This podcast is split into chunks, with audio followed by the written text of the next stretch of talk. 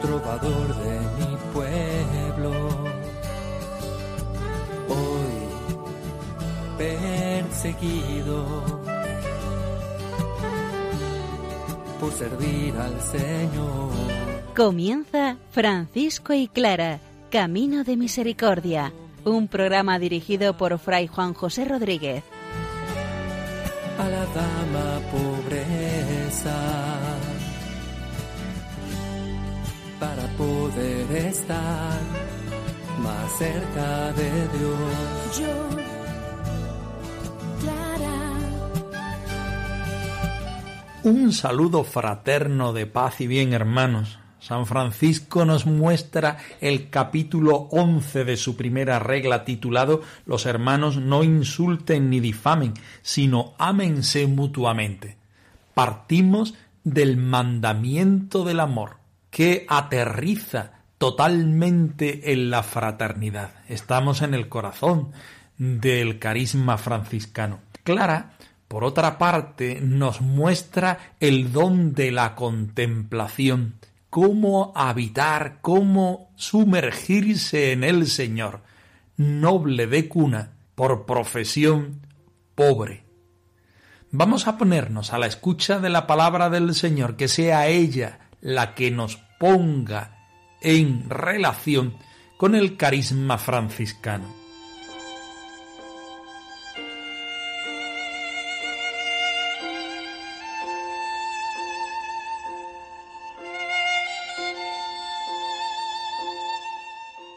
Del Evangelio según San Mateo. Os digo que si no superáis a los maestros de la ley y a los fariseos en hacer lo que es justo delante de Dios, no entraréis en el reino de los cielos. Habéis oído que a vuestros antepasados se les dijo, no mates, pues el que mata será condenado. Pero yo os digo que todo el que se enoje con su hermano será condenado. El que insulte a su hermano será juzgado por la Junta Suprema, y el que injurie gravemente a su hermano se hará merecedor del fuego del infierno. Así que, si al llevar tu ofrenda al altar te acuerdas de que tu hermano tiene algo contra ti, deja tu ofrenda allí mismo, delante del altar, y ve primero a ponerte en paz con tu hermano. Entonces podrás volver al altar y presentar tu ofrenda.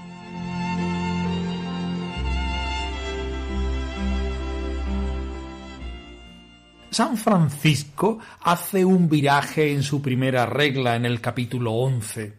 Si hablábamos de los enfermos, de la pobreza, del sin propio, de la forma de estar en el mundo y de aparecer ante los demás, ahora quiere mostrar a los hermanos la forma de amar tanto en positivo como en negativo. Vamos a escuchar el texto.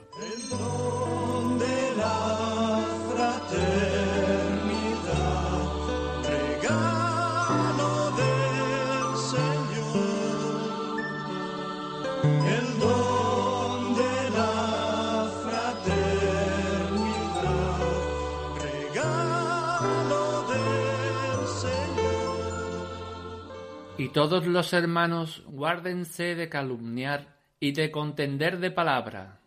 Empeñense más bien en guardar silencio siempre que Dios les conceda la gracia. Y no litiguen entre sí ni con otros, sino procuren responder humildemente diciendo, Soy un siervo inútil. Y no se irriten, porque todo el que se irrita contra su hermano será reo en el juicio. El que diga a su hermano, raca, será reo ante la asamblea. El que le diga fatuo, será reo de la gehenna de fuego. Y ámense mutuamente, como dice el Señor. Este es mi mandamiento, que os améis los unos a los otros como os amé, y muestren por las obras el amor que se tienen mutuamente, como dice el apóstol, no amemos de palabra y de boca, sino de obra y de verdad. Y a nadie difamen.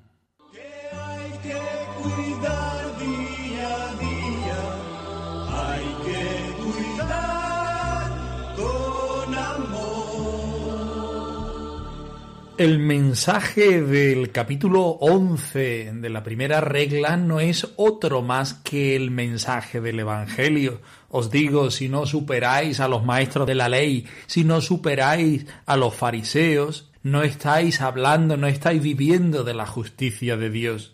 No debemos matar porque eso nos condena y nos sentimos condenados. No debemos enojarnos con lo que nos hacen nuestros hermanos. No podemos insultar, no podemos injuriar. El Señor es claro. Para ser cristiano de verdad, el amor que le tienes a Dios siempre tiene que pasar por la carne de tu hermano, por la experiencia de tu hermano, por la vida en común con tu hermano. Si cuando te acuerdas de Dios y cuando te pones en camino para ir al templo, para ir a alabar y bendecir al Señor, te acuerdas que tienes eh, algo en contra de tu hermano, para, para tu ofrenda, déjala en el camino, vuélvete hacia tu hermano y arregla aquello que tienes en contra de él. Y una vez que lo arregles, ya es cuando te tienes que poner en camino para ver a Dios. Porque nuestro Dios es un Dios encarnado. Y la mejor manera de encontrarse con nuestro Dios encarnado es en la imagen, en la persona de nuestro hermano. Quizá el Señor nos trae a la vida franciscana, a la vida consagrada, para mostrarnos su evangelio, su mensaje de amor en la cara, en la vida del hermano. El hermano no siempre es como nosotros, habitualmente es contrario a nosotros. El hermano piensa, siente, vive y piensa, siente y vive la vida franciscana de forma distinta a como nosotros la sentimos. En esta violencia interior propia también del reino de Dios es donde el Señor nos va limando, donde el Señor nos va trabajando, donde el Señor va haciendo el noviciado del mandamiento del amor. Porque para amar tenemos que amar al estilo del Señor. Y al estilo del Señor es pasando siempre por la cruz, entregando siempre la vida, no decidiendo nosotros mismos, sino decidiendo lo que el Señor decide, es decir, hágase en mí, hágase lo que tú quieras, como tú quieras, de la manera que quieras. Por eso San Francisco, también Santa Clara, son los eternos seguidores que preguntan al Señor, Señor, ¿qué quieres que haga? No es mi voluntad, no es mi deseo, sino es lo que tú quieras, como tú quieras, de la manera que tú quieras. Donde tú quieras, quiero vivir.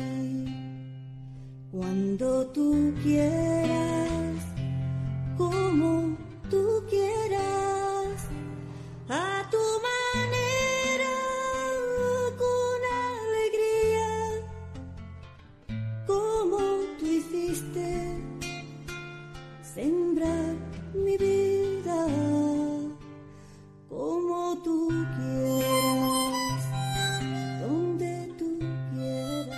El Padre San Francisco hace un desarrollo primero negativo y después positivo de todo este capítulo. Los hermanos no insulten ni difamen, sino ámense mutuamente. De todo lo que nos regala el Señor y que lo tenemos que vivir por medio de la fraternidad. Cuatro cosas. Primero, un silencio. Segundo, no litiguen. Tercero, no se irriten. Y cuarto, no insulten. Guárdense todos los hermanos de calumniar y de contender de palabra. Más bien, empeñense en callar, siempre que Dios le dé la gracia. Lo primero, el silencio. Ese silencio respetuoso, ese silencio amoroso, ese silencio que espera, ese silencio que confía. No calumniar, no contender de palabra, más bien empeñarse siempre en callar, aunque tengamos la duda, aunque no sepamos bien qué es lo que ha hecho el hermano, aunque lo sepamos realmente bien. Más vale siempre callar que lanzar una mala palabra. Segunda cosa, no litiguen, no litiguen entre sí ni litiguen con otros, sino procuren responder humildemente, diciendo soy un siervo inútil, sin airarse, porque todo el que se deja llevar por la ira contra su hermano será condenado en el juicio. Y aquel que insulta a su hermano diciéndole, profiriéndole insultos como fatuo, raca u otras cosas será condenado a la gemna del fuego según el Evangelio. Ante el litigio está siempre el amor, el amor que confía, el amor que espera, el amor que perdona, el amor que sabe poner al hermano en el corazón del Señor. No irritarse, nos dice en tercer lugar, sino más bien amarse, porque el mandamiento del cristiano es amarse unos a otros como yo os he amado, mostrándonos con obras, también con palabras, el amor que nos tenemos mutuamente, como nos dice el apóstol San Pablo, hay que amarse no de palabra, sino con las obras. Y por último, en este desarrollo negativo, como cuarto punto, no insultar, porque el insulto no viene del amor, sino más bien del reproche, de la irritación, del litigio. El reproche, el insulto, no viene del amor que el Señor nos invita a tenernos unos a otros, sino más bien del pecado que genera el odio que podemos tenernos unos a otros. El que insulta es el que hace mal, el que dice mal sobre el hermano. La cualidad del cristiano es amar, es esperar, es confiar, es bien decir, es dar la oportunidad al otro que se realice según Dios sin litigios, sino mostrando un silencio, siendo siervo, siendo hermano, mostrando el silencio antes de la palabra que sea injuriosa. Hermano mío, ven extiéndeme tu mano. Olvidemos los rencores y vivamos como hermanos. Hermano mío, ven extiéndeme tu mano. Olvidemos los rencores y vivamos como hermanos.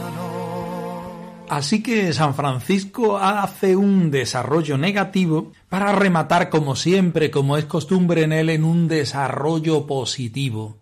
Amaos unos a otros como yo os he amado. Y además San Francisco toma de San Pablo y de Santiago aquello que dice que con obras.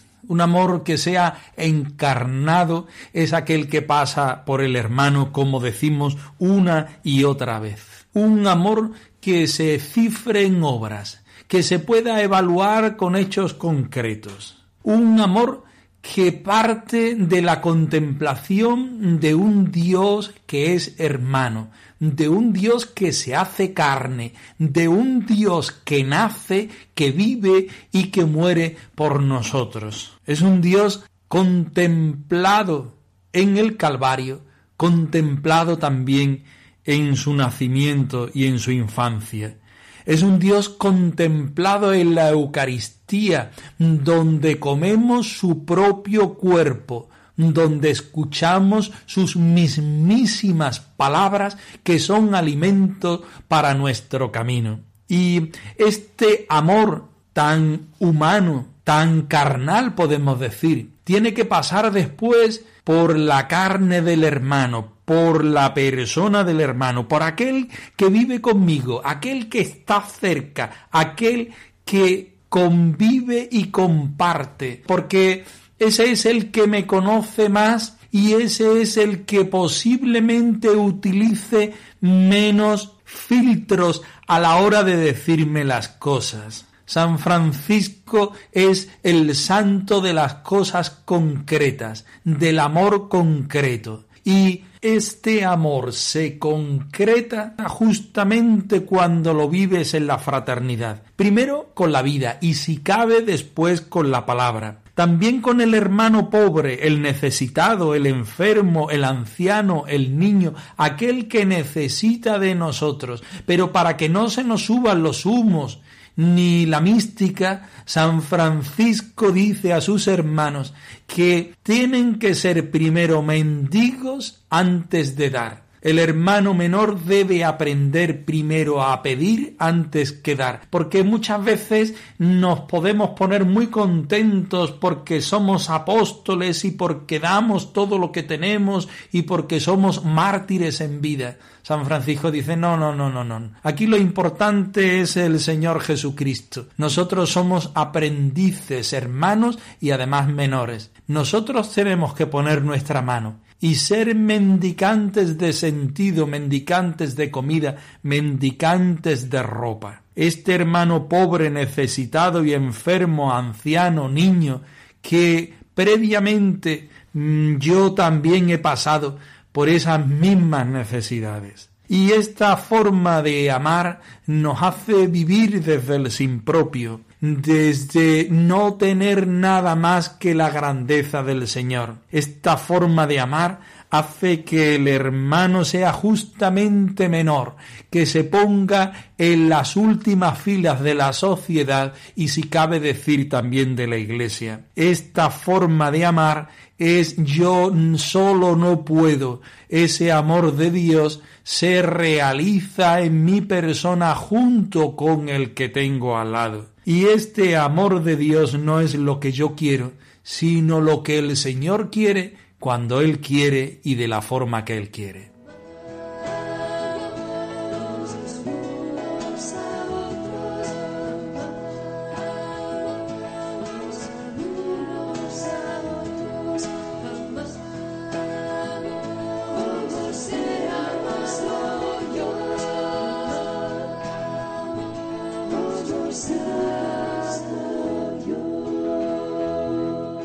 Si San Francisco en estos capítulos atrás nos hablaba de la pobreza, hoy de la fraternidad, del amor fraterno, Santa Clara recurre hoy a la pobreza. Santa Clara en Sino, la tercera testigo, Sor Felipa, que es la que nos va acompañando en la vivencia de Santa Clara en los días de la tierra. También nos cuenta aquel hecho curioso de la noche de Navidad donde la Santa Madre quiso participar de los ritos litúrgicos de aquella noche y por la enfermedad no pudo, pero lo vivió desde la contemplación, abriéndonos una ventana a esta vida de contemplación que es una pura acción en el conocimiento y la vivencia del Señor. Escuchemos el texto.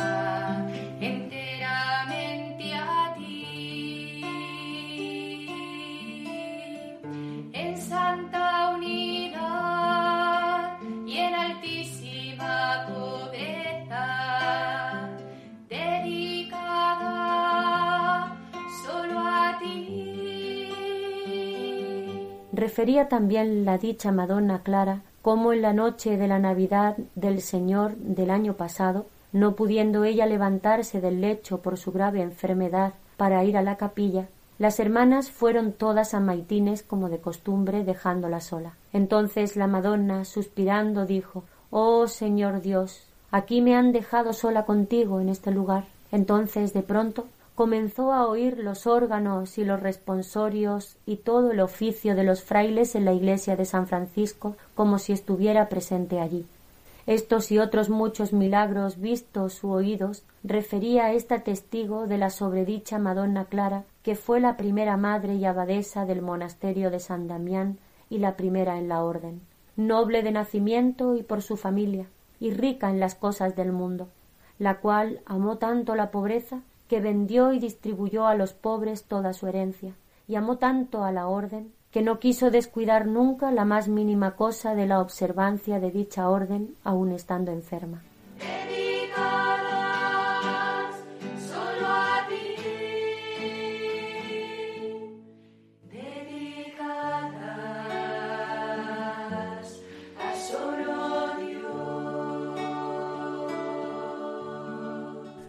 Como en las testigos anteriores y las que nos faltan por escuchar y estudiar, la tercera testigo, Sor Felipa, nos cuenta aquel hecho prodigioso, por supuesto, de la noche de Navidad donde Santa Clara, ya enferma, quiso participar de la liturgia de la Nochebuena. Pero su enfermedad lo impedía.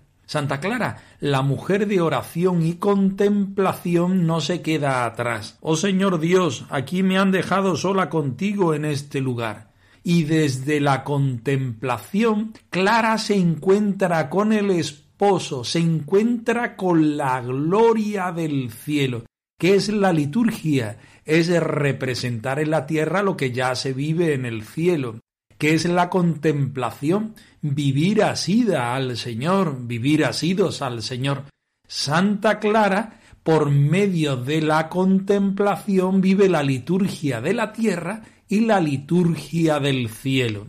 ¿Qué podemos aprender nosotros, personas del siglo XXI, de este hecho prodigioso? Podemos aprender que igual que Clara contempló la gloria de Dios desde su sin propio, desde su enfermedad, desde su quedarse no sólo en lo escondido del claustro, sino además en lo escondido de la celda donde estaba padeciendo la enfermedad. Desde allí saltar, saltar en el Señor y hacerlo por medio de él, encontrarse con el Señor.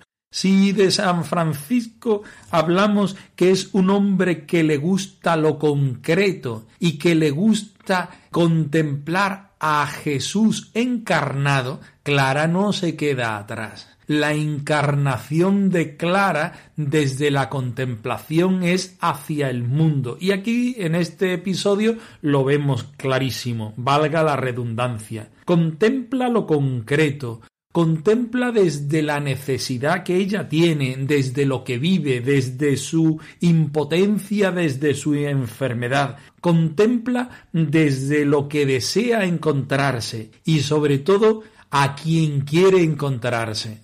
Ella se encuentra con el Señor que es su motor, su fuerza, su esposo, el que la levanta del lecho por medio de la contemplación y la lleva a la gloria de la liturgia de la tierra, espejo de la gloria del cielo. Pero nuestra tercera testigo sigue contándonos más.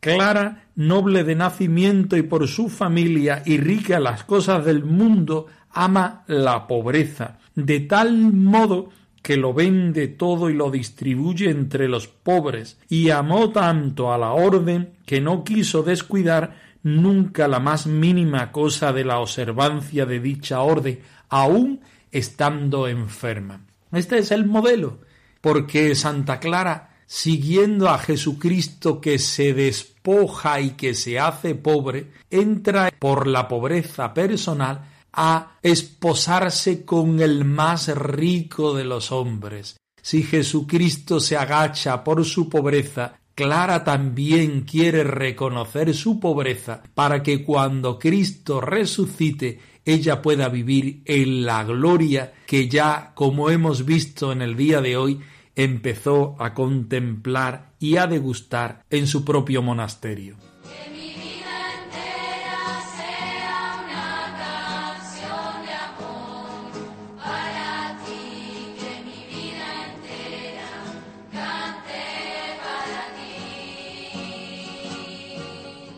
Francisco y clara arroba radiomaria.es. Os dejamos la dirección de nuestro correo electrónico por si queréis poneros en contacto con nosotros en algún momento. Nosotros nos despedimos, no sin antes ofreceros la bendición del Señor resucitado al más puro estilo franciscano. Que el Señor os conceda la paz y el bien.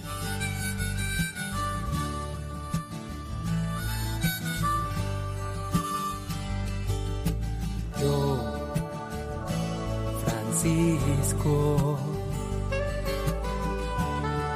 trovador de mi pueblo.